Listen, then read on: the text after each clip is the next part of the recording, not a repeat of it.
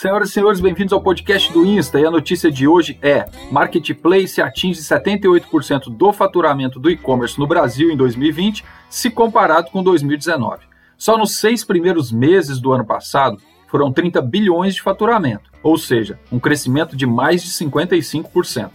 Além disso, para 75% dos varejistas, o principal motivo para aderirem aos marketplaces é aumentar o faturamento.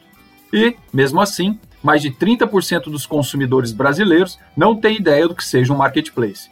Só a B2W, por exemplo, já possui mais de 20 milhões de clientes ativos vendendo produtos dentro das suas plataformas.